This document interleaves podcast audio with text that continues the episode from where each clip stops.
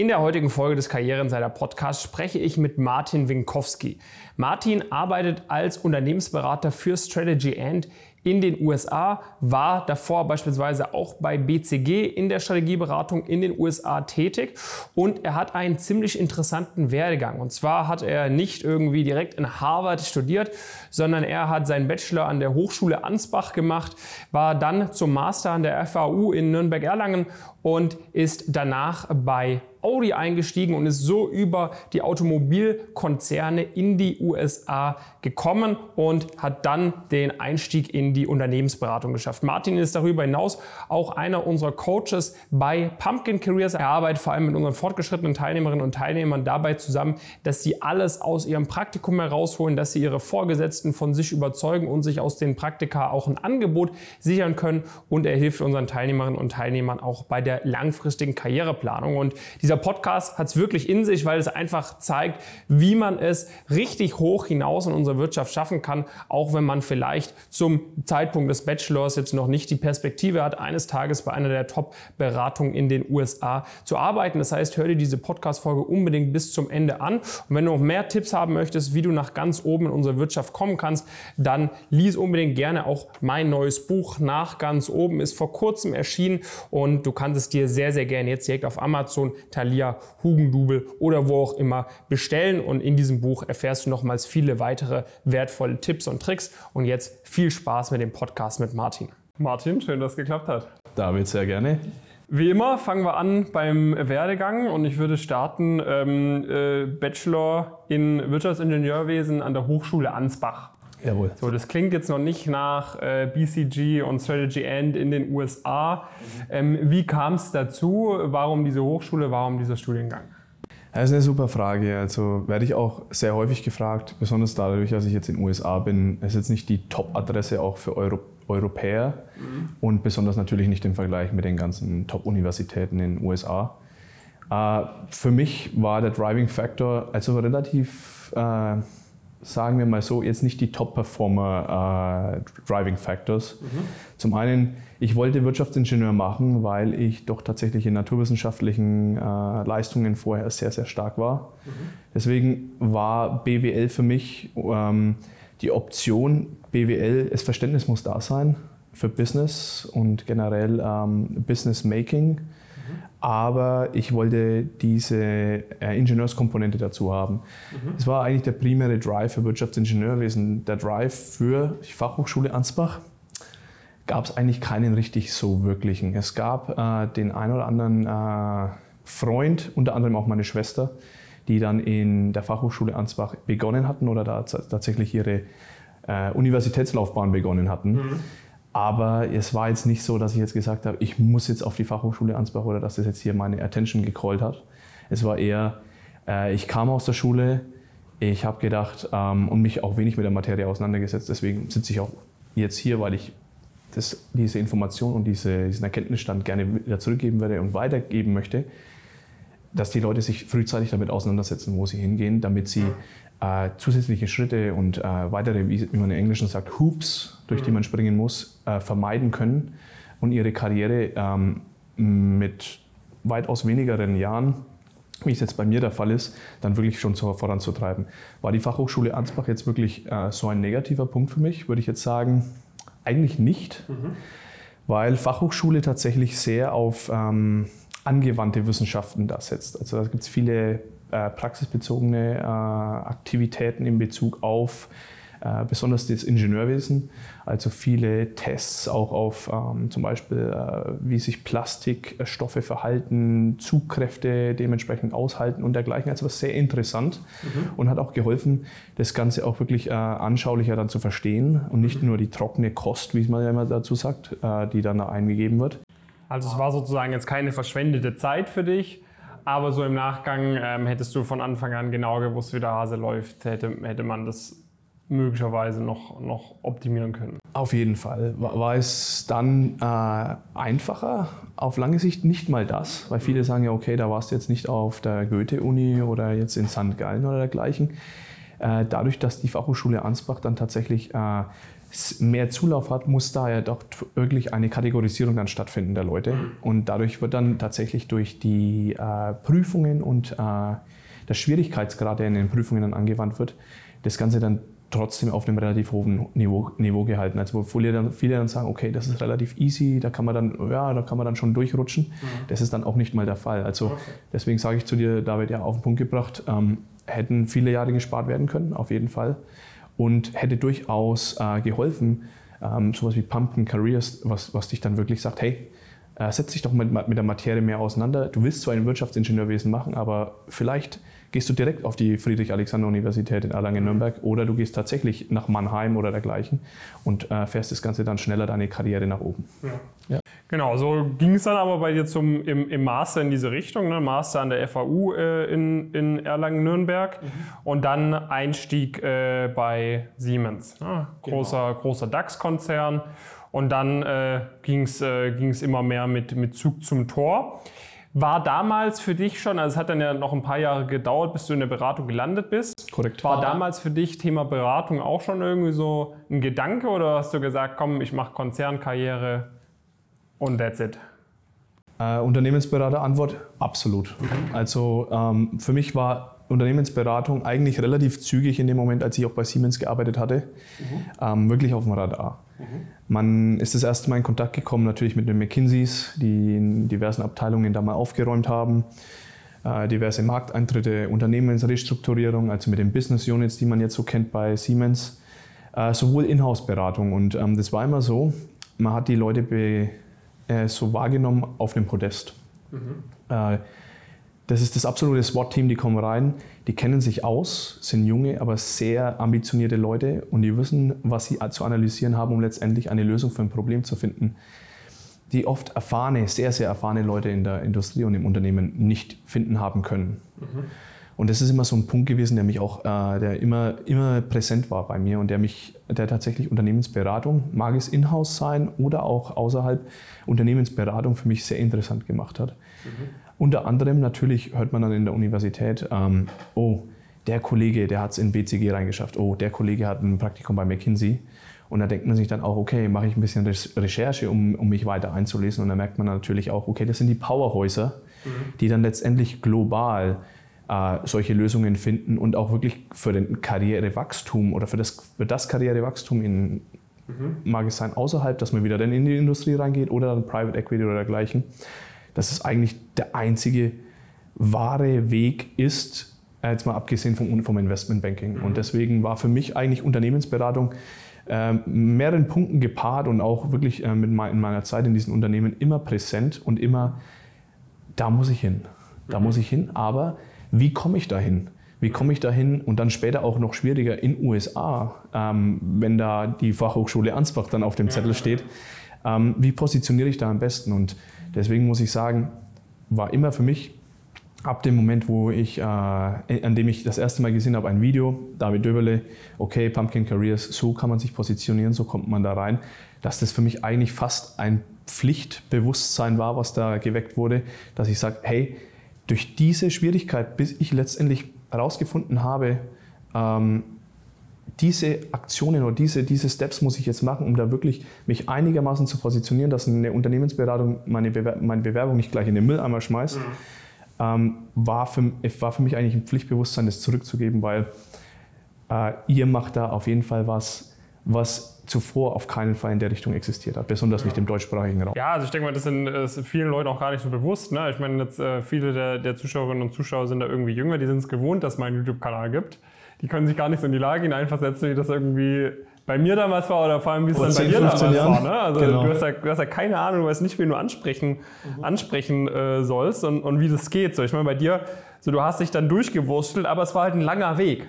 Ich, ich sage ja auch nicht irgendwie, dass, dass es nicht auch irgendwie ohne Pumpkin äh, nicht gehen würde oder sonst was. Aber man, man, braucht halt länger und es wird wahrscheinlich auch viele, sage ich mal, in einem Paralleluniversum, wäre der Martin vielleicht dann nicht mehr bei BCG und so der GN gelandet. Ne? Das, das ist dann natürlich auch so, so der Fall. Das heißt, bei dir, du warst bist eingestiegen dann bei Siemens, bist dann zu Audi gewechselt und mit Audi kam dann der, der Switch in die USA. Korrekt. So, und dann bist du in den USA gewesen. Dann hattest du dort auch nochmal eine, eine Station bei, bei Volkswagen, Auto Nation und dann BCG. Kannst du uns vielleicht da so ein bisschen durchführen? Also was waren da so die, wie war da die, das Career Development, wie war der Unterschied zwischen Konzern oder deutscher Konzern in Deutschland versus deutscher Konzern in den USA? Was hast du dort gemacht? Und wie ist dir dann am Ende des Tages der Sprung doch noch in die Strategieberatung gelungen? Absolut, ja, gehen wir Stück für Stück durch. Also bei Audi hat es ja begonnen, es war primär fokussiert auf äh, Produktmanagement und Vertriebsplanung für die nordamerikanischen Märkte. Nordamerikanische Märkte in dem Sinne, aber nur Bezug auf USA und Kanada. Volumenplanung, da gibt es einen Modellwechsel, Modelljahreswechsel, diverse äh, Teile oder Komponenten oder Pakete, Packages, wie man ja sagt, äh, für die Fahrzeuge. Wie sind die vorzuplanen, wie sind die zu preisen? Was gibt der Markt her und wo ist die Nachfrage und das Ganze wirklich zu paaren, also intern was angeboten wird, also eigentlich Go-to-Market. Mhm. Äh, super Erfahrung da gesammelt, Fokus primär auf A4 und Q7, also auf Modellreihen, die wurden dann aufgeteilt auf unterschiedliche Produktmanager und Vertriebsmanager und da wurde dann sozusagen die, die Produktjahre sowie die Pre-Series Planning, also alle Fahrzeuge bis zu zehn Jahre mit Voraussicht, die dann in den Markt letztendlich kommen, wie können die eigentlich am besten positioniert werden und mhm. äh, wie trägt es zum besten Unternehmenserfolg von Audi dann bei. Habe ich sehr gute äh, Ergebnisse erzielt in der kurzen Zeit, in der ich dann in, Deut in Deutschland war und da war die Option, äh, Martin, warum gehst du nicht nach Deutschland, äh, nach USA, sorry. Mhm. Ähm, und äh, nach USA besonders in Bezug auf Strategie und mehr Fokus auf Vertrieb. Also war die, war die Option dann wirklich äh, nach USA zu gehen, obwohl ich natürlich meinen Master dann noch abzuschließen hatte. Waren viele Module eigentlich nur noch keine Präsenzkurse mehr. Das war der einzige Punkt, den ich auch wirklich an die Leute geben kann. Fokussiert euch aufs Studium, fokussiert euch, macht alles. Versucht viele Sachen zu machen, aber versucht die Sachen, die ihr macht, richtig zu machen. Mhm. Weil der Fokus, obwohl ich da tatsächlich ähm, dann bei Audi voll gearbeitet habe, Vollzeit, um dann wirklich den Sprung nach, nach äh, USA zu schaffen. Es war, als ich in der Arbeit war, voll Fokus auf Audi. Mhm. Als dann kurze äh, Prüfungsphase wieder angebrochen ist, mit Urlaubszeit und dergleichen, voll Fokus auf die Universität. Mhm. Also es gibt äh, unterschiedliche Möglichkeiten, es natürlich zu balancieren, aber macht es richtig. Mhm. Und das war die Möglichkeit für mich dann nach USA zu gehen. Ich wurde geschickt äh, nach USA kurz bevor die Dieselkrise losging. Mhm. Super Erfahrung. Jetzt nicht aufs Unternehmen bezogen, super Erfahrung, wie man mit in der Krise hantiert und ähm, das Kundenvertrauen wiedergewinnt durch mhm. Produkte und Services und Offerings. Fokus war da natürlich auf Strategie, auf meine Rolle bezogen, ähm, immer noch Individual Contributor, wie man so schön sagt, auch in der Beratung. Also ich hatte keine Leute, die mir zugearbeitet hatten. Ich mhm. war eher in dem Team, dass ich für unterschiedliche Bereiche zuständig war. Also zum mhm. Beispiel eine Vertriebsstrategie auszuarbeiten und Marketingstrategie mit anderen fast Inhouse-Beratern, die da dabei waren, für Audi of North America. Und ähm, super Erfahrung da gesammelt. Natürlich, das Wissen konnte ich nehmen, das ich dann schon in, in, in Deutschland gesammelt hatte mit Audi AG mhm. und auch aus meinem, meinem Studium dann wirklich mit Go-to-Market. Und das Ganze dann wirklich zu formulieren, war eine super Strategie, die wir ausgearbeitet hatten. Äh, wir konnten da wirklich äh, für 2025. Also es ist immer noch nicht oder immer noch in der Umsetzung. Mhm. Ich weiß, das ein oder andere Thema wurde da natürlich auch aufgegriffen von der Unternehmensleitung, von der Strategie und super Erfahrung gesammelt, aber keine Managementerfahrung da. Mhm. Der große Umschwung kam dann, als ich zu Volkswagen wechselte. Äh, Volkswagen, eine andere Automarke, aber Volkswagen ist ja die Umbrella Company, ja. wo Audi, Bugatti, Lamborghini und dergleichen natürlich dann sich wiederfinden. Ja also im gleichen Gebäude, zwei Stockwerke weiter höher, mhm. ähm, aber Erfahrung oder Verantwortung auch über Leute. Das heißt, meine, meine erste Erfahrung mit Leuten, eine Management-Erfahrung, so, so will, wie man sagt, ähm, mit der finanziellen Projektleitung für alle SUVs für den nordamerikanischen Markt. Also da war finanzielle Projektleitung für äh, besonders die zwei Hauptmodelle, den Tiguan ähm, sowie den Atlas, ähm, um da wirklich zu schauen, dass das äh, kalkulatorische Produktergebnis dann letztendlich für die Volkswagen AG Sinn ergibt mhm. und letztendlich da ein profitables Endergebnis rauskommt aus, aus einem Produkt, das auf den Markt gebracht wird und bis zu sieben oder acht Jahre, phasenweise bis zu zehn Jahre im Markt bleibt. Und da hatte ich dann Erfahrung, wirklich musste in unterschiedliche Locations reisen, war in Chattanooga in der Produktion in den USA, war in Mexiko in Puebla. Meine erste Erfahrung dann mit Spanisch sprechenden Kollegen natürlich. Ähm, und konnte da sehr, sehr viel zusätzliche Erfahrung sammeln, um letztendlich dann aus finanzieller Sicht sicherzustellen, dass von Research und Development über Produktion bis Marketing, Vertrieb und letztendlich Rollout vom Fahrzeug ähm, die Volkswagen AG dann äh, ein, ein profitables Ergebnis dann erzielen konnte. Super Erfahrung. Letztendlich, um jetzt noch die Karriere oder diesen, diesen Absprung bis zur BCG ja. abzuschließen, ähm, wurde ich dann nach relativ kurzer Zeit gepoacht, also abgeworben mhm. von AutoNation. AutoNation, das jetzt hier vielleicht dem einen oder anderen Zuschauer kein Begriff ist. AutoNation ist die größte Händlerkette von Fahrzeugen, äh, Personenkraftfahrzeugen in den USA. Die haben über 300 Locations, sind auch börsennotiertes Unternehmen, ich glaube Forbes 130, wenn ich mich nicht irre. Mhm. Ähm, sehr starkes Unternehmen und die haben jemanden gebraucht, der sich A auskennt mit Finanz, von Fahrzeugen und der Automobilindustrie, B, Strategieerfahrung hat, um wirklich einen neues, neuen Bereich aufzuziehen und dann wirklich auch im Generellen die Automobilerfahrung hat. Und da kam ich relativ schnell ins Gespräch, bin dann nach Fort Lauderdale mit Familie gezogen, mhm. nach sehr kurzer Zeit, äh, habe da ein Department aufgezogen, äh, verantwortlich für den Aftermarket. Also AutoNation hat entschlossen, äh, seine eigene Parts and Collisions äh, Serie aufzuziehen mit ihren eigenen Produkten, um wirklich den Mittelmann, den Mercedes, den Lexus, den Toyota, den Volkswagen rauszuschneiden und somit ihre Profitmarge zu steigern. Mhm. Musste da eigentlich, das war fast wie ein Startup in, in einem großen Unternehmen gebackt, von wirklich null anfangen, wirklich Händler auftreiben in China und in Taiwan overseas, die Leute, äh, die Produkte evaluieren, Produkte reinbringen, zertifizieren seitens der, der USA und mit äh, gewinnbringenden Preisen und wirklich äh, Locations dann an den Mann wiederbringen. Und äh, letztendlich haben wir es geschafft, in den ersten zwölf Monaten, Rolling 12 Months, 35 Millionen Umsatz zu schaffen. Mhm. Und äh, letztendlich AutoNation eine, eine gute An Anlaufstrajectory zu, zu schaffen, da, um dieses Produkt oder diese, dieses Business weiter auszubauen. Und das war dann eigentlich sozusagen mein Sprungbrett dann auch into, into BCG. Ähm, zum einen hatte ich einen ehemaligen Mentor, ähm, der dann mich kontaktiert hatte oder ich regelmäßig mit ihm noch in Touch war. Mhm. Wir haben uns besprochen, er war dann schon bei BCG, er ist mittlerweile sogar ein Partner bei BCG mhm. und hat gemeint, ja Martin, wie schaut es denn aus, Strategie? Und dann haben wir uns da ein bisschen unterhalten. Dann habe ich mich beworben tatsächlich über den regulären Weg und bin somit dann tatsächlich äh, mit der Erfahrung von äh, Automotive Production bis hin zu Automotive Retail, international USA und Deutschland, in ein Top-Beratungshaus dann reinzukommen bei BCG. Wenn du jetzt so überlegst, ähm, Unterschied, Unterschiede, also sowohl, sag ich mal, auch privat vielleicht, so der Umstieg von, von Deutschland in die USA, warst du da, sag ich mal, wie war das für dich? Ne? Also war das ein No-Brainer, dass du gesagt hast, hey, wenn die mich in, in die USA schicken, äh, ich mache das direkt? War das großes Hin und Her überlegen? Mhm. Ähm, wie äh, hat sich das finanziell auch bezahlt gemacht oder war es eher finanziell ein Rückschritt irgendwie, wenn man das so vergleicht? Wie, wie verlief so dieser Wechsel von Deutschland in die USA? Weil ich kann mir vorstellen, viele, viele haben Bock später in den USA zu arbeiten, aber sag ich mal, da sind dann ja schon, wenn man so nochmal zwei Schritte mehr darüber nachdenkt, außer okay, geil in den USA leben, gibt es ja schon auch so ein paar Downsides, die man wahrscheinlich auch noch mit einkalkulieren muss. Ne? Das Ganze würde ich gerne in drei Teile unterteilen. Also einen den finanziellen Aspekt, dann einen den Karriereentwicklungsaspekt, die Trajectory und dann äh, wirklich auch ähm, den Vergleich hinzu oder der Drive dann meinerseits. Also ich würde sagen, aus finanzieller Sicht, das lässt sich relativ zügig abhandeln. Rein unterm Strich äh, verdient man in den USA in diversen äh, Bereichen und äh, Karriereleveln mehr. Ähm, natürlich ist das Leben in den USA, besonders in diversen Metropolen, ich habe in Washington DC gewohnt, aber auch in Miami, äh, ist das Leben natürlich auch viel, viel teurer muss man sich vorstellen, da Lebenshaltungskosten können bis zu zwei oder dreimal das ausmachen, was es hier in der einen oder anderen Stadt in Deutschland ist. Mhm. Ähm, aber dadurch ist natürlich Steuerlast niedriger und auch aus absoluter Sicht gerechnet, der Dollarbetrag, den man bekommt, ist weitaus höher. Also da ist ein Multiplikator durchaus möglich von 40, ich würde mal sagen 30 bis, 40, 30 bis 50 Prozent auf jeden Fall. Mhm. Auch jetzt besonders in Bezug auf die Beratung. Natürlich mhm. da schon Gespräche gehabt in, im Dachraum. Ähm, deswegen ja, auf jeden Fall ein Driving Factor.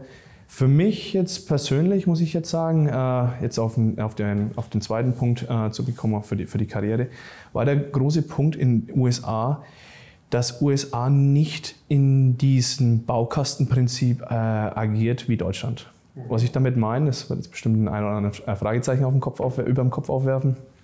Ähm, In USA musst du nicht 45 Jahre sein und äh, 15 Jahre in, in einem äh, Konzern gedient haben, um irgendwie in dem oberen Managementkreis oder Top-Managementkreis oder dergleichen vorzurücken.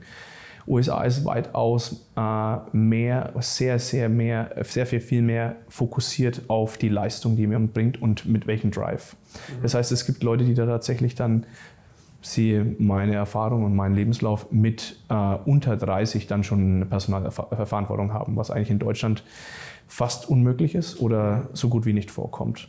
Ähm, das war ein sehr großer Punkt und ich wusste in Bezug auf USA, es wird ja immer auch äh, sehr, sehr, propagiert in den, in den Medien, äh, das Land der unbegrenzten Möglichkeiten. Und ich muss sagen, zu einem gewissen Maß, wenn die Arbeit reingesteckt wird und auch die Top-Performance-Leistung gebracht wird, gibt es da tatsächlich Möglichkeiten, die Möglichkeiten oder den Horizont sehr, sehr weit, sehr, sehr mehr zu erweitern, als es in Deutschland jetzt der Fall wäre, äh, wo man durch äh, festgefahrene, antiquierte Strukturen fast dann zurückgehalten wird. Mhm. Das heißt, ähm, meinetwegen in dem Managementbereich äh, bei Siemens oder Audi man niemanden gefunden hat unter 35 oder dergleichen, weil einfach ein Minimum an Zeit in dem Unternehmen hat stattfinden müssen und äh, es eigentlich primär wirklich auf äh, performanceunabhängigen Faktoren dann äh, zu Karriereblocks kam. Das ist in den USA eigentlich nicht der Fall, das muss ich tatsächlich zugeben. In den USA, ähm, und kurz auf Englisch zu wechseln, who is willing to put in the work and to work hard is going to make it. Mhm. Ähm, also das heißt, die Arbeitszeiten sind krasser als in Deutschland. Absolut, absolut, David. Also da äh, werde ich auch niemandem was vormachen hier von den Zuschauern in den USA, selbst bei Audi und Volkswagen war der Standard nicht 35, auch nicht 40 Stunden. Ähm, ich muss sagen, eigentlich 45 war das absolute Bottom. Mhm. Es ging nicht darum, dass man dann fünf Stunden da Überzeit bekommen hat oder fünf Stunden ähm, äh, mehr Urlaub bekommen hat. Es war einfach, wurde einfach erwartet, dass die Arbeit geleistet wird. Dass man dann letztendlich, wenn es dann um finanzielle Entscheidungen ging oder wirklich große Unternehmensentscheidungen, äh, Entscheidungen, dass man da 50, 55, phasenweise 60 Stunden, und ich rede nicht von der Beratung, mhm. gearbeitet hat und es verlangt wurde und da jetzt kein großartiger Applaus dir gegeben wurde, wenn du dann äh, Mitternacht äh, das, das, Office verlässt. Das ist durchaus Standard in den USA. Mhm. Ja. Und in der Beratung? Mehr, mhm. weitaus mehr. Also es gibt ähm, bei BCG waren immer die Gespräche im globalen Vergleich. Da gab es viele Kollegen. Der eine, der war in Dubai oder den Emiraten, hat gearbeitet. Es gab viele Leute, die haben im asiatischen Raum gearbeitet, ähm, südostasischen, asiatischen Raum, auch in Lateinamerika äh, und Europa. Und ich muss sagen, es gab eigentlich nur ein Office, bei dem oft gesagt wurde, okay, von den Arbeitszeiten ist es fast vergleichbar. Mhm. Und es ist tatsächlich in Deutschland. Okay. Deswegen, die Deutschen werden durchaus wahrgenommen als die Arbeitstiere in der Richtung für die Unternehmensberatung auch, mhm. dass da die Leistung gebracht wird. Aber primär muss ich sagen, USA ist da weitaus höher und auch natürlich aus sozialer oder, äh, wie sagt man dazu, Arbeitnehmersicht mhm. dann schon äh, aggressiver. Ja, ja, ja. Weitaus aggressiver. Und das Office, das kann ich jetzt verraten, das war das München Office. Mhm. Also, okay. Okay, das heißt, es, war, es ist dann schon, es ist alles ein bisschen extremer. Also die Gehälter sind extremer, die äh, Weiterentwicklungsmöglichkeiten sind extremer, aber der, äh, die, die Work Culture ist, ist auch extremer. Absolut. Und als dritter Punkt, jetzt noch um das mhm. abzuschließen, aus privater Sicht oder persönlicher Sicht, für mich war USA eigentlich immer ein Driving Factor. Ich habe auch ein Auslandssemester gehabt in Kansas City äh, und habe die Erfahrung gehabt, dadurch, dass ich Familie in San Francisco habe, ich bin sehr viel gereist nach USA vorher. Das heißt, USA war für mich eigentlich immer so ein Punkt, in dem ich gesagt habe, Hast USA ist so toll. fasziniert. Absolut. Und das gepaart mit den Karrieremöglichkeiten sowie mit dem finanziellen Aspekt war eigentlich für mich in dem Moment, als die Möglichkeit sich auftat, nach USA zu gehen, um da die Karriere voranzutreiben, war ein No-Brainer. Die Entscheidung war innerhalb von zwei Stunden getroffen. Ja. Und war seitdem auch nochmal irgendwie so Gedanke irgendwie zurück nach Deutschland? Weil ich meine, jetzt sind es fast schon, fast schon zehn Jahre. War das irgendwie mal ein Thema? Ist nach wie vor ein Thema. Mhm. Äh, hat sich jetzt mehr und mehr aufgetan. Mhm. Jetzt auch in den letzten, äh, muss ich sagen, letzten zwei Jahren vielleicht. Mhm. Äh, aus persönlicher, privater Sicht wirklich, äh, Eltern werden nicht jünger. Mhm. Ähm, Familie, Hauptteil der Familie ist nach wie vor in Europa, in Deutschland auch. Ähm, und je älter man wird, ich rede jetzt hier fast schon wie jemand, der 50 ist, aber mit 35 oder Mitte 30 darf man da durchaus drüber reden. Ähm, äh, die sozialen Aspekte von Deutschland äh, sind, werden immer mehr, immer attraktiver. Immer attraktiver. Was meinst du damit? Äh, bezüglich auch Familie, ähm, bezüglich auch äh, Versicherungen, Versicherungspolitik, also hier um wirklich Gesundheitsaspekte, die in den USA natürlich schwierig sind. Also da kann es durchaus passieren, dass ein Doktor dir die Hand schüttelt, nur die Hand schüttelt, um Hallo zu sagen, dass du 150 Dollar Beitrag zahlen musst. Mhm. Ähm, da wird es durchaus interessanter, besonders ich habe jetzt eine kleine Tochter, mhm. äh, ist gute zweieinhalb Jahre alt. Äh, da wird es äh, durchaus interessanter und mhm. äh, macht, macht vielleicht in den nächsten ein, zwei Jahren doch Sinn, äh, da über eine Relocation wieder äh, nachzudenken. Mhm. Ja. Okay, das heißt, dass, es ist so, also deiner Meinung nach ist vor allem so am Anfang, um die Career zu kickstarten, mhm. äh, super spannend. Ja. Aber wenn man dann äh, Familie sich äh, langfristig niederlassen möchte, dann ist, äh, ist es dann nicht mehr alles so, so ideal wegen den ja, schlechter vorhandenen sozialen Strukturen. Nicht nur das, es kommen viele Faktoren dazu. Man muss natürlich immer, ich sage, man muss ein weltoffener Bürger sein, mhm. ein, ein Weltbürger sein in der Richtung, dass man sagt, okay, äh, ich würde jetzt nichts eigentlich off the map nehmen. Äh, wäre der asiatische Raum für mich eine Möglichkeit, durchaus für ein Jahr, mhm. zwei Jahre. Äh, Middle East, Middle East auf jeden Fall. Ähm, ganz Europa, ich, ich schließe nichts aus in dem Sinne, dass man sagt, eventuell auch wieder nach, nach USA zurückzukommen nach einer gewissen. Zeit. Aber ähm, in Bezug auf, äh, wenn man seine Karriere gefestigt hat und auf einem gewissen Level ist, äh, muss ich zugeben, dass Deutschland auch interessant wieder wird. Also es gibt interessante Möglichkeiten, man hat sehr interessante Gespräche mit ähm, Startups, mit Private Equity Funds, mit Unternehmensberatungen, die dann sehr interessiert sind, besonders der internationalen Erfahrung. Mhm. Und das gepaart natürlich äh, die Möglichkeit, äh, in Deutschland dann zum Beispiel Schulsysteme oder dergleichen, äh, wird sehr unterschätzt. Natürlich äh, kann man jetzt sagen, dass eine Friedrich-Alexander-Universität mit einer Harvard Business School eigentlich nicht zu vergleichen ist. Mhm. Primär natürlich mit dem Prestige aber äh, dass eine Universität im deutschsprachigen Raum im Vergleich zu amerikanischen Kosten eigentlich fast kostenfrei ist, mhm. Ähm, ist durchaus ein Punkt, der zu berücksichtigen ist und besonders auch für, für Schule oder Privatschulen hier. Also selbst Privatschulen, sehr, sehr elitäre Privatschulen im Dachraum, äh, kommen nicht mal annähernd an die Gebühren ran, die, die dann in den USA zu bewältigen wären. Und das ist auf jeden Fall so ein Punkt, den man sich vorstellt. Und dann kommt halt noch die äh, Tatsache dazu, muss ich natürlich, äh, kann man nicht verallgemeinern, aber in den USA gibt es den einen oder anderen Punkt auch, besonders auf Schulsystem bezogen und äh, generell äh, politische Entwicklungen. Da gibt es sehr viele Unruhen, das Ganze, das sich mhm. äh, sehr entwickelt. Natürlich ist da Deutschland nicht ausgenommen, mhm. aber in Deutschland ist, hat im Durchschnitt nicht jeder Deutsche eine Schusswaffe zu Hause. Also es sind viele Themen, da will ich jetzt auch gar nicht tiefer reingehen, aber gibt es viele Themen, äh, die einen, besonders wenn man Vater ist und äh, Familienvater ist, ähm, bei denen man sich dann Gedanken macht, ist es tatsächlich dann auf lange Sicht jetzt oder zumindest für die nächste kurzfristige Zeit äh, meiner Familie das Richtige, da jetzt in den USA zu bleiben. Schließe ich nicht aus. Durchaus eine Möglichkeit, weiterhin in den USA zu bleiben, besonders mit der Arbeit. Im Moment ist eigentlich alles top, aber ähm, ich, bin, ich bin weltoffen in der Richtung. Okay. Ja, nach, äh, du warst dann ein gutes Jahr bei BCG. Ja. Und dann bist du zu, ähm, ich weiß nicht, Reef, spricht man es Reef aus? Reef Technology, ja. Reef Technology äh, gegangen. Ähm, mhm. äh, zuletzt auch als, als Chief of Staff. Äh, äh ein sehr stark gefundetes äh, Startup. Und äh, jetzt dann auch wieder seit anderthalb Jahren bei Strategy End in, der, in der Strategieberatung zurück. Jetzt sagst du ja gleichzeitig, du hast eine Tochter, die zweieinhalb Jahre alt ist. Wie hast du das gemanagt? Also wie, wie managt man irgendwie eine Beziehung und, und ein Kind mit, mit solchen Working Hours? Hast war das geplant oder war das eher so, ja, okay, ist passiert, äh, jetzt kriegen wir es schon irgendwie hin? Also wie, was hast du da für Tipps?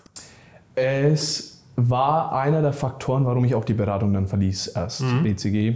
Ähm, aus privater Sicht. Da gab es äh, gesundheitliche Aspekte, weil da war natürlich Covid, Corona mhm. sehr Vormarsch, besonders auch in USA und in New York. Mhm. Und äh, wo einer meiner Hauptkunden zu dieser Zeit war.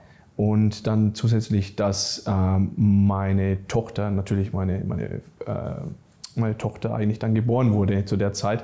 Und dann äh, war das eine relativ zügige Entscheidung, okay, jetzt zu traveln, besonders jetzt hier mit, äh, mit Corona und äh, weitere Faktoren, auch mit der Arbeitszeit, keine Möglichkeit.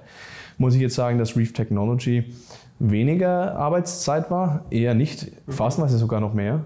Ähm, aber die Tatsache, nicht zu reisen, hat natürlich da sehr, sehr geholfen, dann in Miami zu bleiben und dann äh, natürlich äh, mitzuhelfen, besonders mit meiner Tochter und dergleichen. Mhm.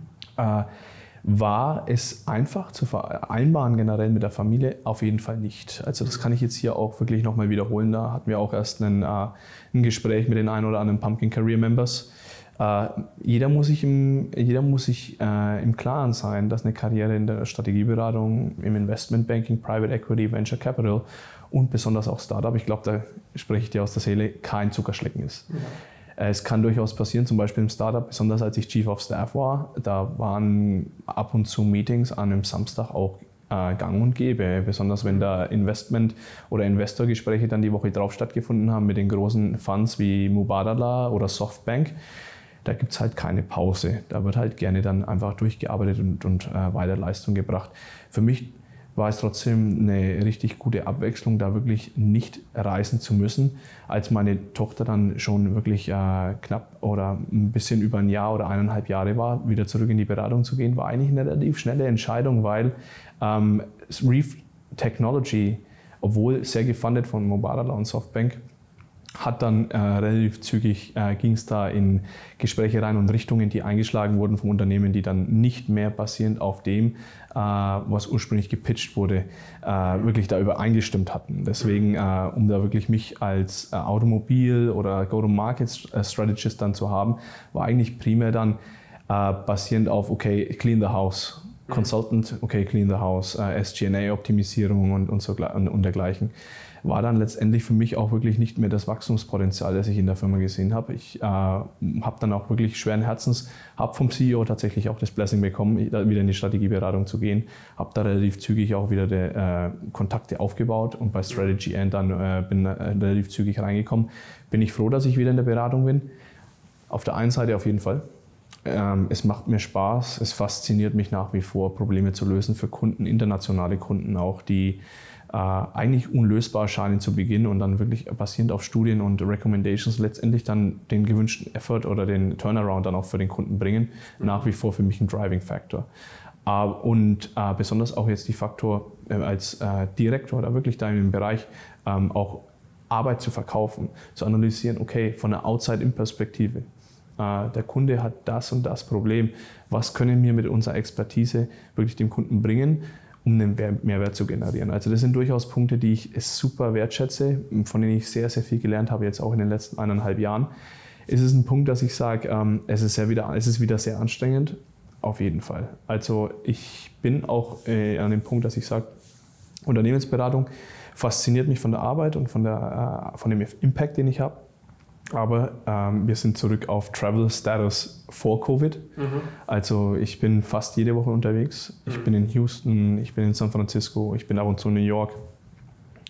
Äh, der Travel findet wieder statt, äh, Montag bis Donnerstag, ab und zu Montag bis Freitag. Natürlich, wenn du in einer mehr Senior-Position bist, bist jetzt kein Junior Consultant oder Associate mehr, dann mhm. äh, musst du da ab und zu bis Freitag da bleiben, sind die Steercoast, da hast du, bist du eigentlich derjenige, der die äh, Connection oder die Relationship mit dem Kunden inne hat. Mhm.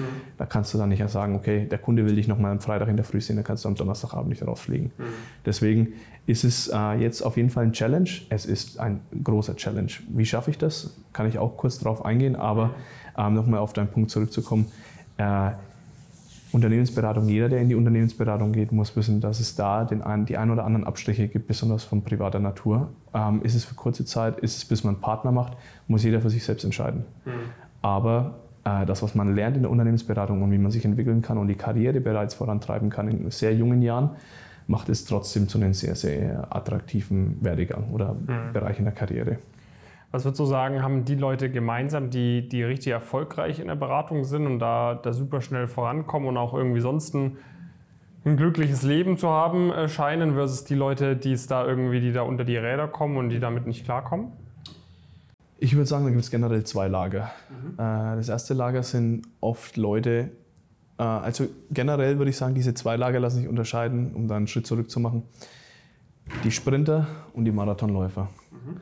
Äh, natürlich muss jeder Leistung bringen auf lange Sicht. Die Sprinter, das ist eher eine ganz eher die jüngere Gruppe, mhm. ganz ambitionierten, die oft aus dem Bachelor oder Master kommen und dann für eine gewisse Zeit eigentlich nicht sich auf die privaten Aspekte des Lebens fokussieren. Mhm.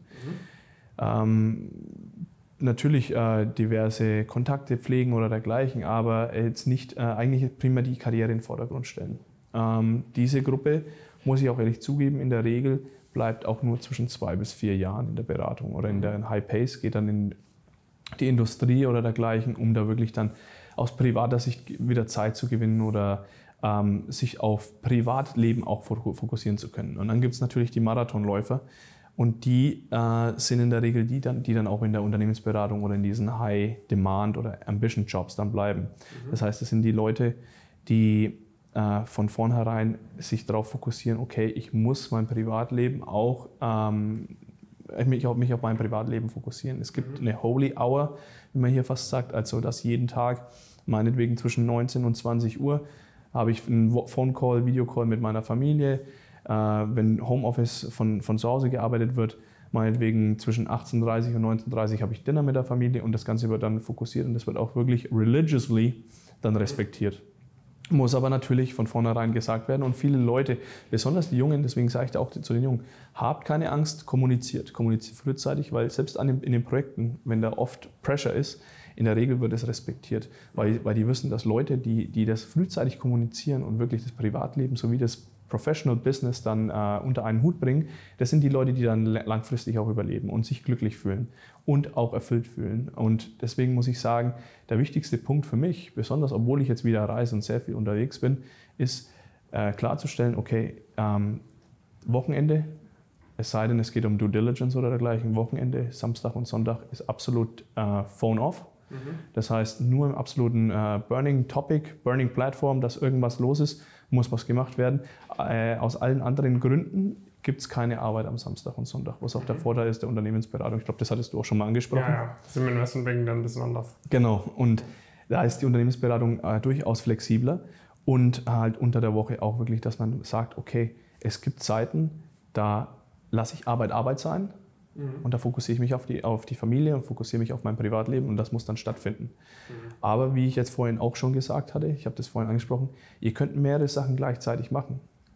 Aber wenn ihr dann eine Sache in dem Moment macht, macht die richtig und macht mhm. die mit kompletter Hingabe. Das heißt, wenn ihr in der Arbeit seid und es gibt äh, wichtige Meeting, Heads down, ihr müsst Slides, ihr müsst ein Deck fertig machen, das muss rüber zum Kunden, dann ist Heads down und ist Arbeit.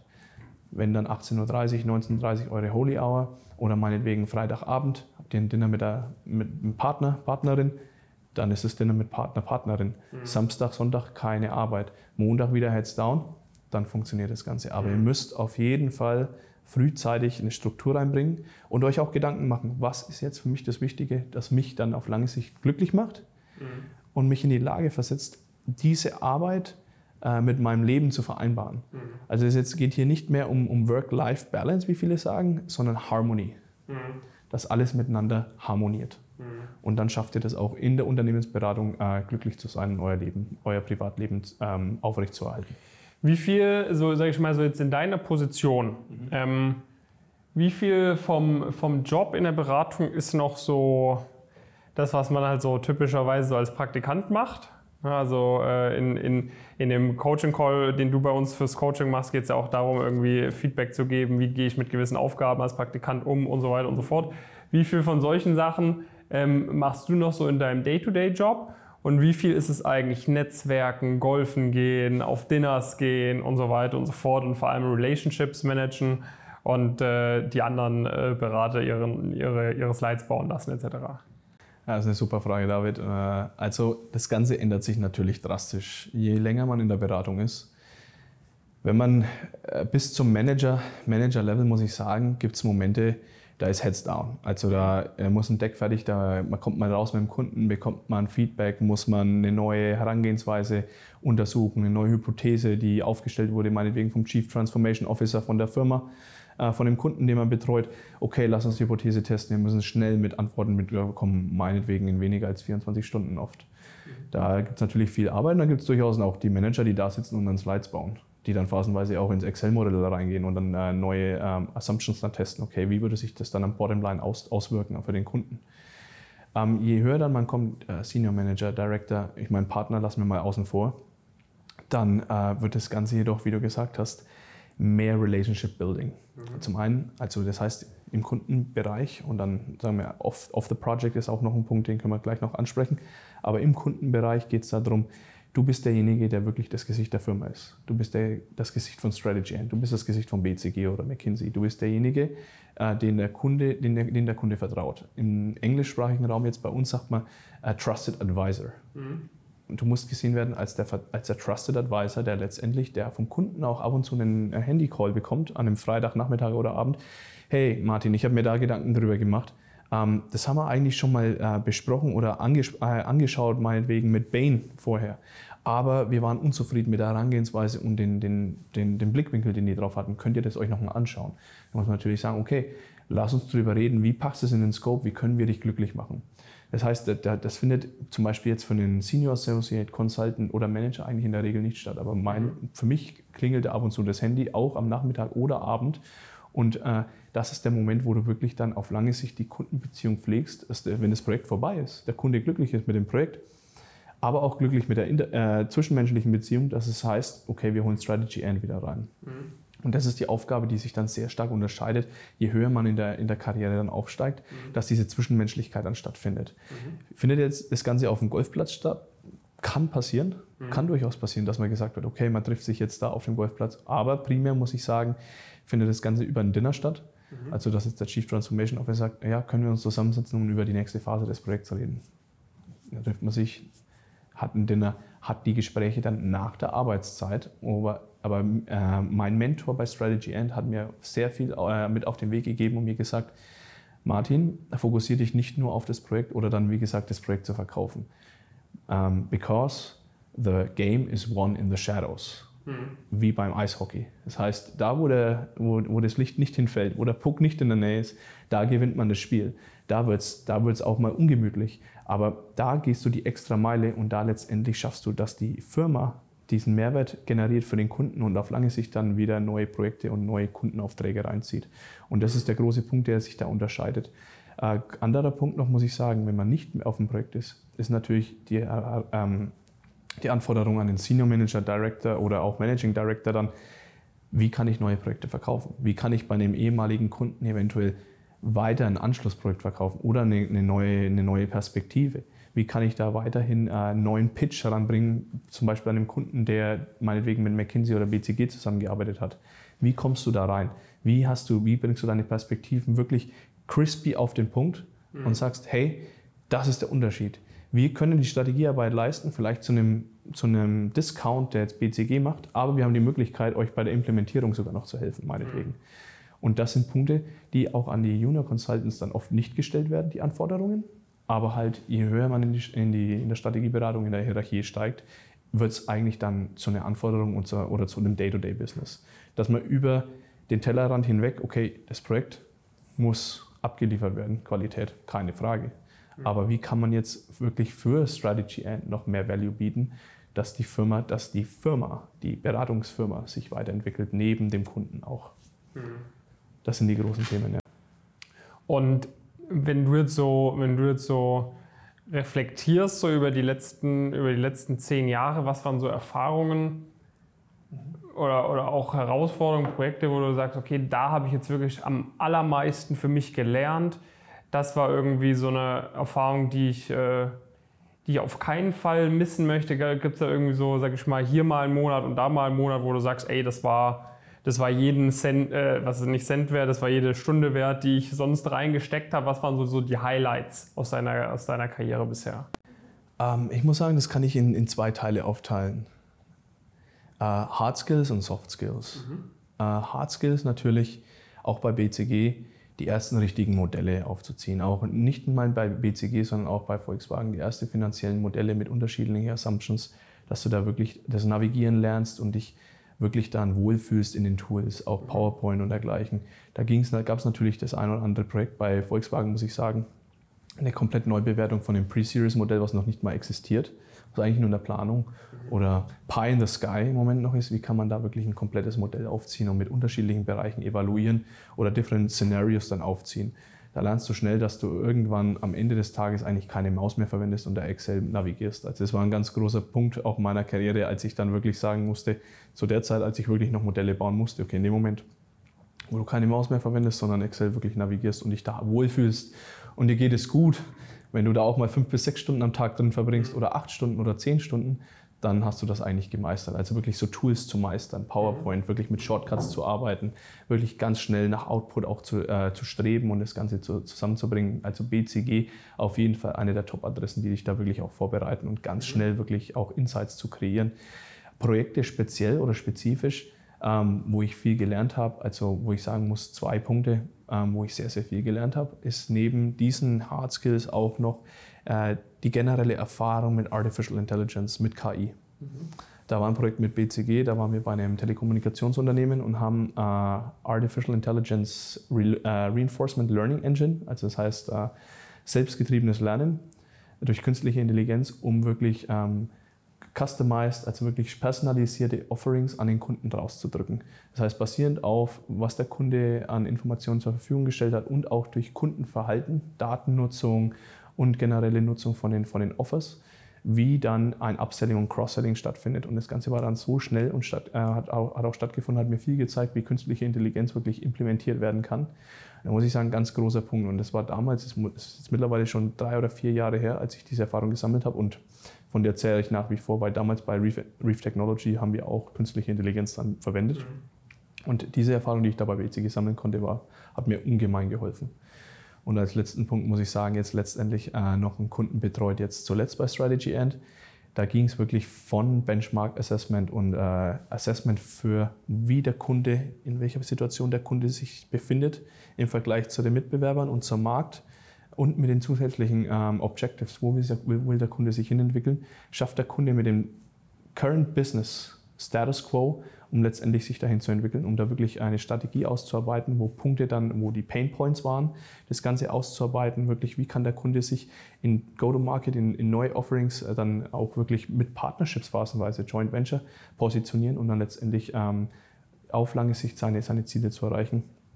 War ein sehr großes Projekt, äh, war ursprünglich nur acht Wochen Evaluierung, natürlich rein raus, Strategie aber dadurch, dass ich da relativ heavy embedded war, auch mit der Implementierung, ein ganz großer Punkt, den man oft bei BCG und McKinsey nicht lernt. Mhm. Also dann von der Strategie wirklich in die Umsetzung, so einen gewissen Teil das Ganze dann zu begleiten, war ein ganz großer Punkt, besonders da wirklich auf wirklich die Ärmel hochkrempeln und da wirklich äh, dann zu evaluieren, okay, basierend auf den KPIs und der Strategie, was unterliegendes, wie können wir mit den Systemen zusammenarbeiten, wie können, wie können wir die Systeme aufstellen, wie können wir was, ist, was unser Wissen von Strategy N und PwC ist, welche Systeme äh, haben Vor- und Nachteile, wie können wir mit den Kunden zusammen das Ganze aufziehen, hat mir ungeheim gehol ungemein geholfen. Und ich muss ehrlich sagen, wenn es jetzt auf lange Sicht um Implementierungsprojekte oder dergleichen geht, fühle ich mich sehr wohl mit der Erfahrung, die ich jetzt in den letzten paar Monaten sammeln konnte. Mhm. Ja. Und was sind so, ähm, ich mal, Personen, die man so im Alltag trifft? Also hat man auch wirklich so mit den mit den CEOs äh, von, den, von, von großen Companies zu tun oder sind es dann eher, sag ich mal, Abteilungsleiter? Mit wem hat mit, wen lernt man da so kennen? Ja, David, super Frage. Und da würde ich sagen, Piggyback von der Frage vorher äh, hängt damit zusammen, in welcher Hierarchiestufe du dich befindest mhm. in der mhm. Beratung. Es kann durchaus sein, dass du als Junior Consultant auch mal in einem Meeting mit drin bist, wenn der CEO reinkommt von einem Forbes 500 Unternehmen. Findet aber eher weniger statt, dass du dann du der Einzige bist, der das Gespräch führt. Mhm. Je höher du in der Hierarchiestufe dann steigst, desto mehr Seniority haben dann die Leute natürlich, denen du dann, mit denen du dann so direkt zusammenarbeitest und am Tisch sitzt. Äh, Habe ich jetzt mit den CEOs auf jeden Fall zu tun? Mehr als genug. Also primär meine Ansprechpartner ist C-Level, vielleicht ein Level drunter. Mhm. Ähm, die Leute, die dann tatsächlich in den Teams on the ground sind und regelmäßig mit dem Kunden interagieren, die sind dann in der Regel, reden wir hier von Vice Presidents mhm. oder Directors oder dergleichen, also Abteilungsleitern. Und dann geht es um die Junior Consultants, die haben dann mit Managern zu tun, die haben, überschauen kleinere Teams. Mhm. In Bezug jetzt auf mich ist das Ganze wirklich Top-Reporting. Also bei mir läuft eigentlich primär dann alles zusammen. Ich arbeite direkt mit den Partnern zusammen, die das Projekt dann überschauen. Ich bin das Gesicht der Partner on the ground habe meine Manager und meine, meine Teams unter mir, die mir zuarbeiten mhm. und bin aber derjenige, der dann letztendlich im Steerco das Gespräch führt. Und die, wenn du so, so ein, wenn man sich so ein Team dann anschaut, mhm. aus deiner Perspektive, ist das ideale Team sag ich mal, wird wahrscheinlich auch immer so ein bisschen abhängig sein von dem Projekt, das man betreut, aber so das ideale Consultant-Team, besteht das aus ganz vielen verschiedenen, sag ich mal, Typen? Ja. Oder hat man eigentlich so den einen Berater und die sind alle mehr oder weniger gleich? Kommt immer darauf an. Beste Unternehmensberater-Antwort ever. Depends. Uh, depends. Es kommt immer darauf an, ähm, was ist wirklich, wie weit gefächert ist äh, der Scope of, uh, of Work, also das SOW oder dementsprechend, was du dem Kunden liefern willst. Wenn das Ganze eine wirklich kurze, detaillierte, knackige Due Diligence sein muss, dann brauchst du natürlich Leute, die können mit Excel im Schlaf arbeiten die wissen, wo die reingehen müssen für die 10K und 10Q, die finanziellen Informationen rausziehen und wirklich die äh, Informationen von Top-Leuten aus dem Markt und das Ganze wirklich zusammen zu äh, basteln dann in dem, in dem Handover-Book. Das ist die Due Diligence, was letztendlich die, der, der Insight ist. Ist das Ganze wirklich äh, mehr so strategisches Benchmarking und letztendlich dann Recommendations? Dann geht es darum eigentlich primär um drei Teile. Nummer eins, Industrie. Also du brauchst natürlich Leute, die kennen sich mit der Industrie aus das Ganze ist natürlich immer auch abhängig, welche Industrie, inwieweit brauchst du dann diese Erfahrung. Geht es hier im Aerospace? Brauchst du auf jeden Fall Leute, die sich damit auskennen. Geht es hier um Consumer Products, also meinetwegen mit Walmart oder dergleichen zusammenarbeiten oder Kroger? Geht eigentlich, da musst du, da, ist natürlich, äh, es wird geraten, auch den einen oder anderen im Team zu haben, der sich damit auskennt, weil da gibt es auch die ein oder anderen Tweaks, die, die mhm. zu berücksichtigen sind aber da kann durchaus anderes Wissen das Ganze dann kompensieren. Also da ist immer abhängig auch von Industrie, aber Industrie ist eigentlich der Punkt, wo du auf jeden Fall mindestens ein bis zwei Teammembers brauchst, die sich damit auskennen und eigentlich primär dann auch interagieren. Dann zweitens bezüglich der Problemlösung. Also reden wir hier von einer SGNA-Optimierung. Also hier ähm, zum Beispiel Delayering, du schaust die ganze Gruppe an und du musst evaluieren, wo sind die, wo sind die, die mangelnden Effizienzen, wo können Leute eventuell umstrukturiert werden oder dergleichen. Oder redest du hier von einem Go-to-Market? Also wie kannst du eine Go-to-Market-Strategie aufbauen? Das heißt, gepaart mit der Industrie, natürlich, wenn du jemanden hast, der die Industrie und ein Go-to-Market, dann hast du natürlich einen Jackpot. Hast du mhm. aber natürlich oft nicht, deswegen musst du schauen, wie kannst du diese, diese beiden Bereiche abdecken. Und am dritten Punkt ist oft äh, dann natürlich, wie inwieweit oder wie lange die Leute schon in ihrer Tenure oder in ihrer Cohort, sagt man da, also auf ihrem Hierarchielevel dann sich schon bewiesen haben. Da muss man natürlich, natürlich Rücksprache halten mit Partnern, anderen Direktoren, Managern. Was hältst du denn von Peter? Was hältst du denn von der Sophia? Und so weiter und so fort. Wie haben die gearbeitet? Wie äh, ist der Arbeitsstil? Ist der Speed to Output oder nehmen die sich mehr Zeit oder dergleichen? Und, und das, das natürlich gepaart dann, wie die Anforderung ist von dem Kunden und die Anforderung vom Projekt, kannst du natürlich dann die Leute mit reinbringen jetzt in, in den Calls bei, bei Pumpkin für, für die Track-Programme, die du machst, das heißt für die, für die fortgeschrittenen Teilnehmerinnen und Teilnehmer, wo es auch darum geht, okay, ich mache jetzt, ich bin in einem Internship, ich will da vielleicht ein Offer mitnehmen. Mhm. Ähm, das heißt, geht es da darum, okay, wie überzeuge ich in so einem Praktikum? Was sind da so die Haupttipps, die du den Leuten von uns mit auf den Weg gibst und was sind auch vielleicht so häufige Fragen, die du von unseren Teilnehmerinnen und Teilnehmern erhältst?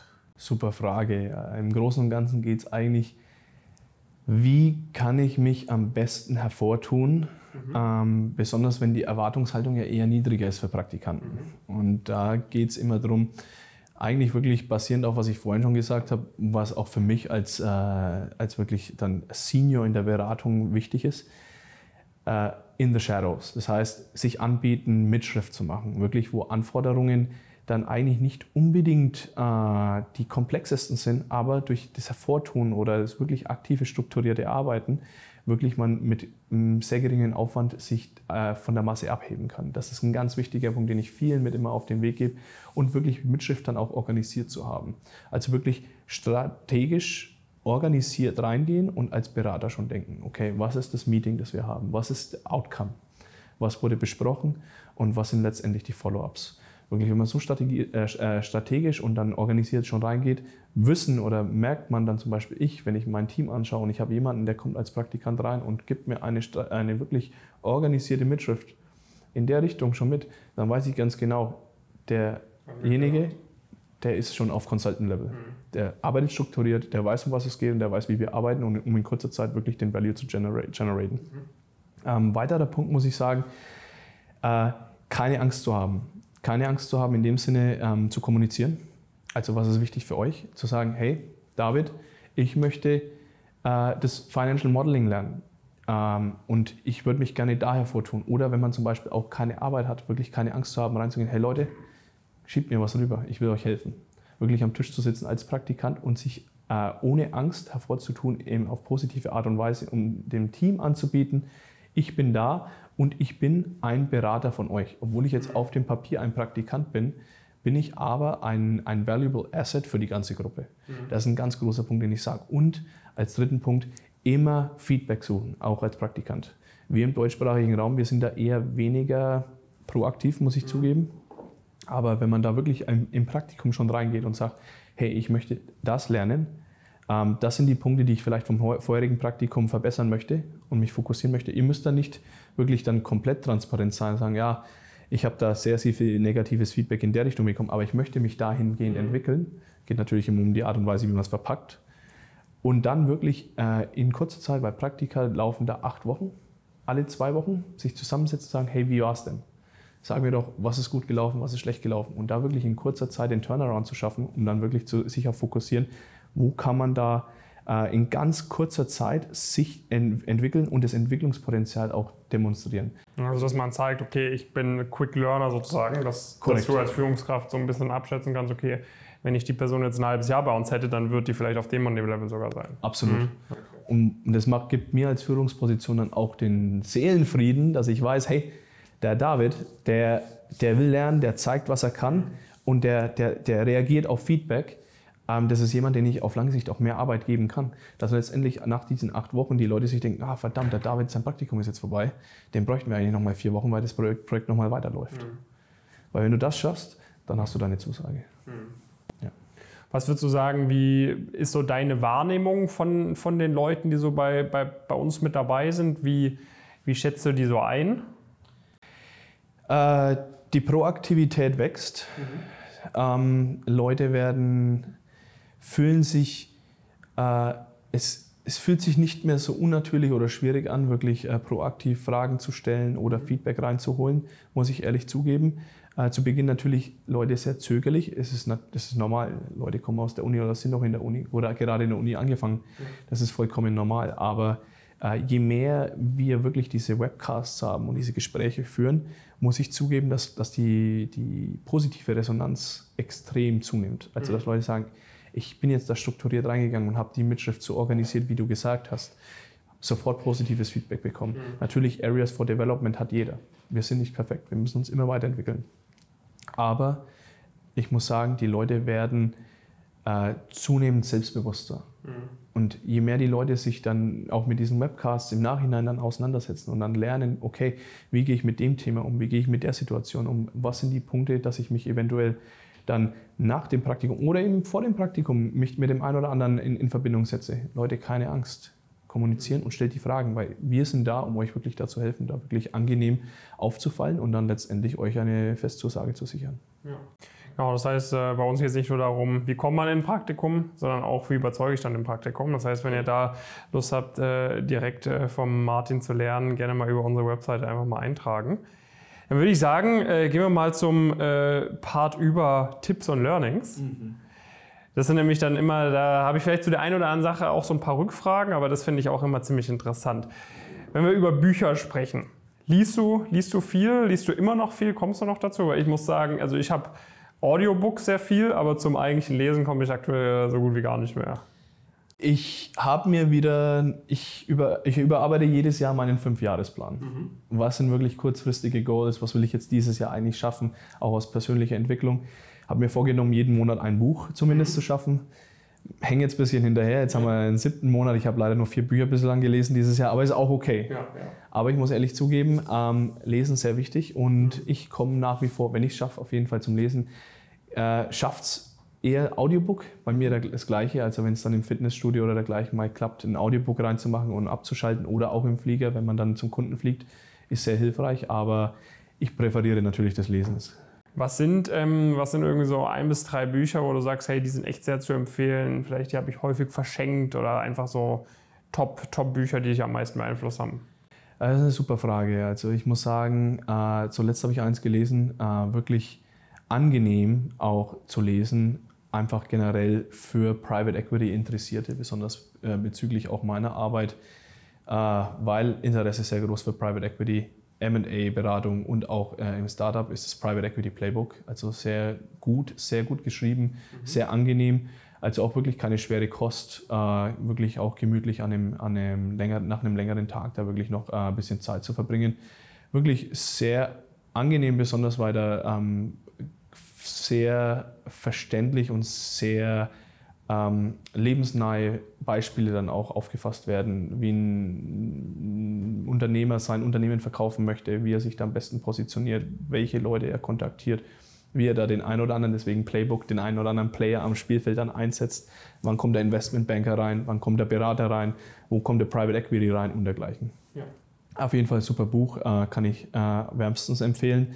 Dann generelle Self-Growth-Books, ähm, muss ich sagen, für mich ein, äh, ein großes Buch war Think and Grow Rich, also generell äh, finanziell auf privater Sicht dich gut abzusichern oder dich auf, besonders auch in den USA, weil da gibt es eigentlich keine Rentenvorsorge, die muss man selber treffen, sich da wirklich das finanzielle Wissen äh, wirklich durch durch Mindset wirklich schon äh, zu manifestieren, um wie man wirklich auf lange Sicht dann auf finanzieller Ebene sich absichert. Mhm. Äh, ganz gutes Buch, sehr gut geschrieben, auch fast äh, auf der Richtung äh, Rich Dad, Poor Dad, mhm.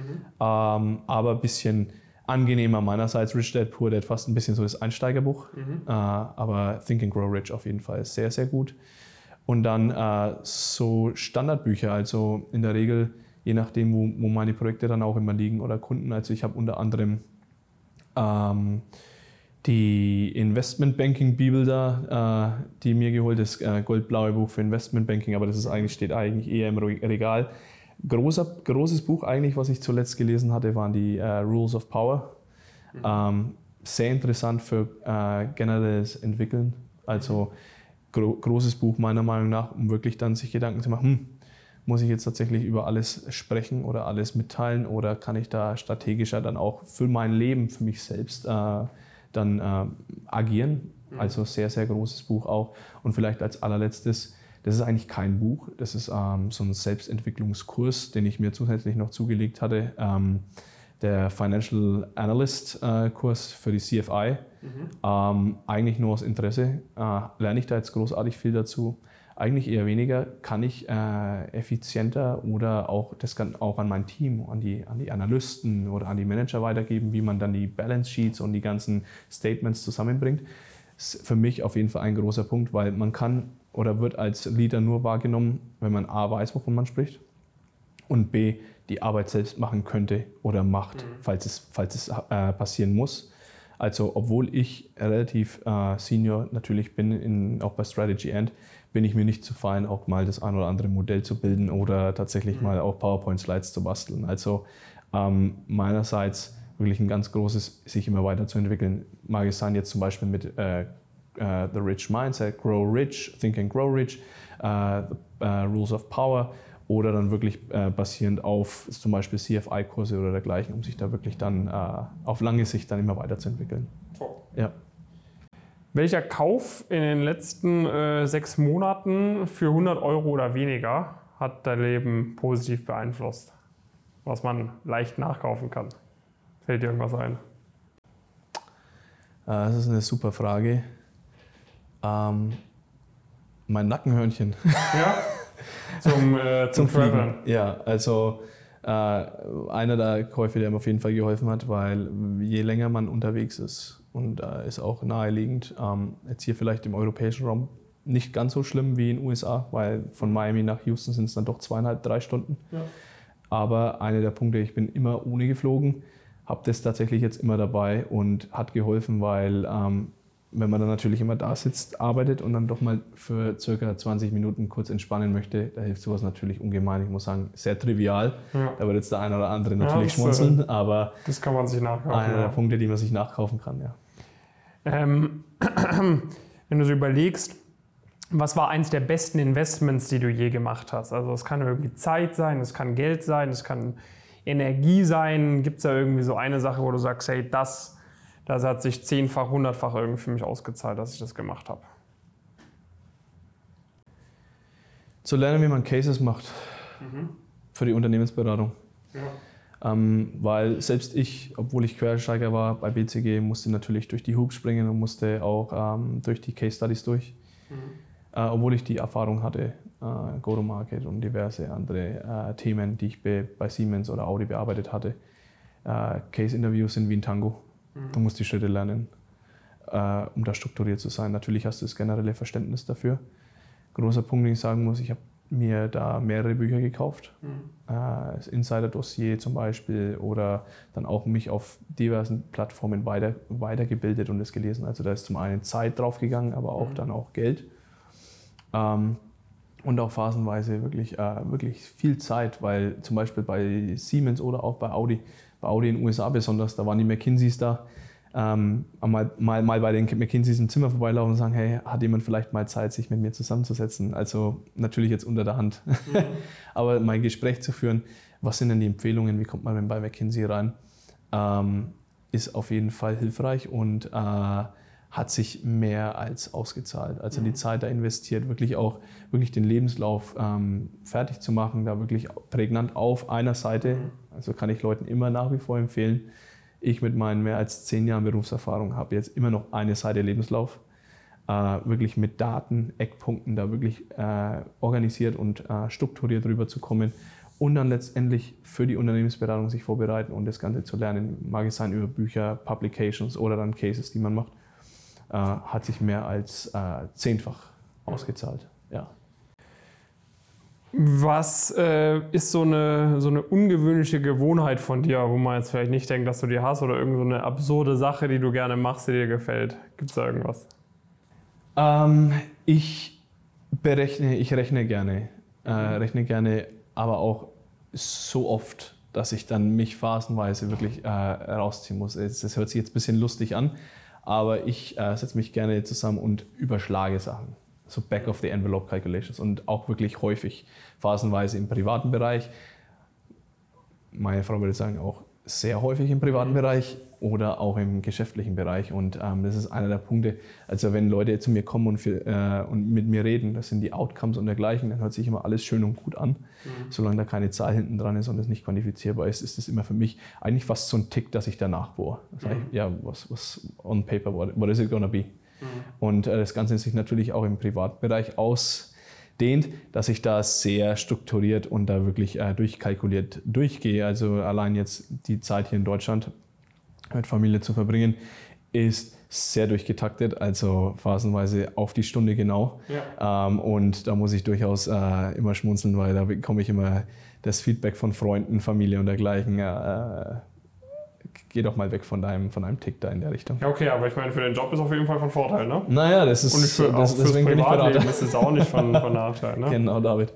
Okay, was ist so, ähm, das finde ich auch eine gute Frage, eine schlechte Empfehlung, die du regelmäßig hörst von anderen Leuten, sage ich mal, so auf deiner Stufe irgendwie, wo du sagst, hey, was heißt, oder was heißt schlecht, aber wo du sagst, hey, das würde ich so jetzt nicht unterschreiben. Ne? Also wo du sagst, okay, das, das höre ich oft irgendwie, das sehe ich vielleicht ab und zu auf LinkedIn, das kriege ich mit, dass es andere Leute irgendwie weitergeben und dem würde ich irgendwie nicht zustimmen. Äh, Gibt es durchaus den einen oder anderen Punkt, äh, der mir jetzt spontan in den Kopf kommt, äh, würde ich jetzt mal einfach sagen, äh, besonders auf Berater bezogen, ähm, den Edge zu verlieren mit der Zeit in der Beratung. Also es gibt da oft den einen oder anderen Kollegen, der dann sagt, weißt, ähm, ob wir da jetzt wirklich, das ist jetzt nur ähm, halt wirklich als, als Beispiel als, äh, genannt, ob wir da jetzt eine oder zwei Nachkommastellen in der Richtung dann bringen oder da jetzt wirklich dann fünf Beispiele bringen oder drei, macht keinen Unterschied. Ich sage dazu, macht Unterschied. Äh, natürlich kommt es häufig vor, äh, von neun von acht bis neun Fällen von zehn, dass der Kunde da keinen Wert drauf legt oder der Kunde es nicht äh, dermaßen wertschätzt. Mhm. Ähm, deswegen stimme ich da zu einem gewissen Maß zu, wenn ich da so Informationen höre.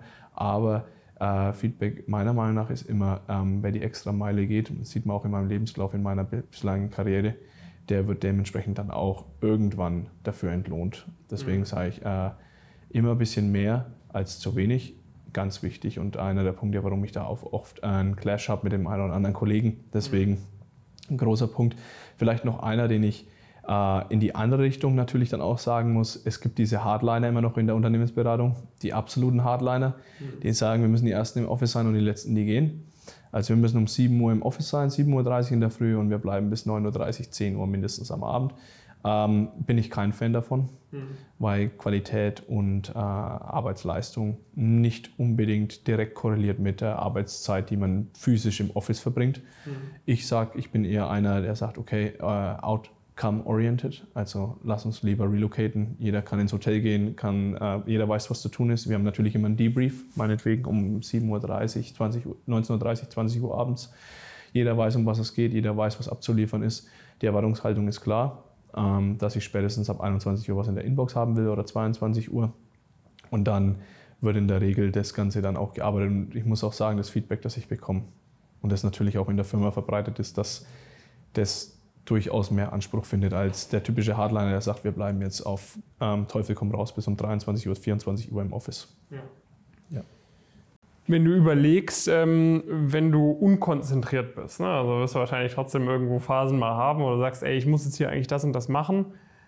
Ah, ich will aber eigentlich irgendwie so nicht so. Hast du irgendwie eine Routine, irgendwie so Self-Talk, irgendein Bild, was du dir anschaust, um da wieder so back on track zu kommen oder sonst irgendwie ein Tipp? Schwierig, David. Also es gibt Momente, da bin ich beim Kunden und natürlich, es macht immer Spaß für den Kunden, dann was zu erarbeiten und dann muss ein Pitch noch fertig gemacht werden. Und äh, wenn der Pitch fertig gemacht werden will und, und dann müssen da ein paar Slides zusammengeschoben werden, passiert es mir auch, dass ich mir da denke, oh ja, das Ding muss erst in drei Tagen fertig sein. Mhm. Hm, wie kriege ich das Ganze fertig? Der Self-Talk oder das Ganze, was ich mir über die Jahre hinweg angeeignet habe, ist, sorry für den Ausspruch, but get shit done. Mhm. Du musst dich einfach irgendwann hinsetzen und oft die Sachen, die du nicht tun willst oder bei denen du dir denkst, oh mein Gott, ich kriege jetzt eine Krise, das dauert ewig, äh, ich will es nicht tun, es gibt jetzt nicht den großartigen Mehrwert. Wenn du es letztendlich dann geschafft hast, das Dopamin und den, den, den Rush, den du bekommst, dass du es jetzt endlich geschafft hast und es ist vorbei und du merkst, ach so schlimm war es doch gar nicht, mhm. hat mir über die Jahre immer gezeigt, just get it done.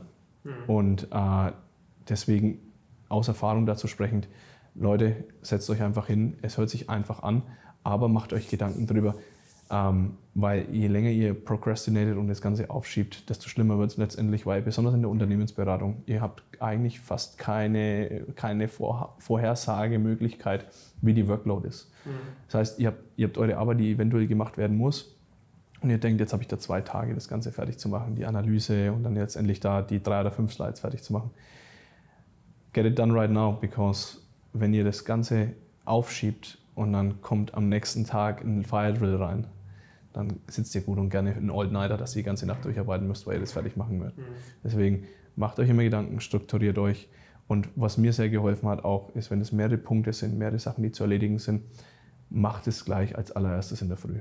Das heißt, ihr habt Arbeit vielleicht, kommt in der Nacht rein, ihr habt bis zum nächsten Tag am Abend Zeit, das Ganze fertig zu machen. Ihr müsst es nicht unbedingt dann um 22 Uhr, 22.30 Uhr komplett fertig machen. Aber was sehr hilft, ist, euch Gedanken macht am Abend, okay, wie gehe ich am besten ran? Wie strukturiere ich? Ich mache A, B, C, D, E und F. Mhm. Und die schwierigen Aufgaben und die Aufgaben, die wirklich oft dann die Arbeitsleistung benötigen, gleich in der Früh fertig zu machen. Mhm. Weil äh, je später es am, äh, am Tag wird und je, je, mehr Interviews, Kundentermine und dergleichen ihr habt, desto unwahrscheinlicher wird es, dass ihr die Arbeit fertig macht. Ja. Dann letzte Frage. Ähm so manchmal hast du, hast du Momente, wo du manchmal denkst, hey, warum habe ich nicht einfach, warum bin ich nicht einfach geblieben bei Siemens in Deutschland? Warum habe ich nicht eine 9-to-5-Karriere gemacht?